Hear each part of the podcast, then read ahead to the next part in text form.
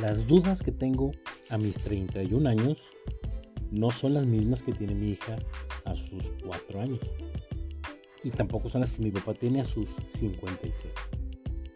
Todas las etapas son distintas, distintas necesidades, distintas expectativas, distintas dudas sobre todo.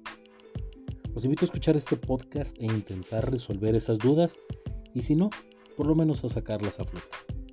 Mi nombre es Miguel Galván y los espero en este su podcast Dudas en mi mediana edad.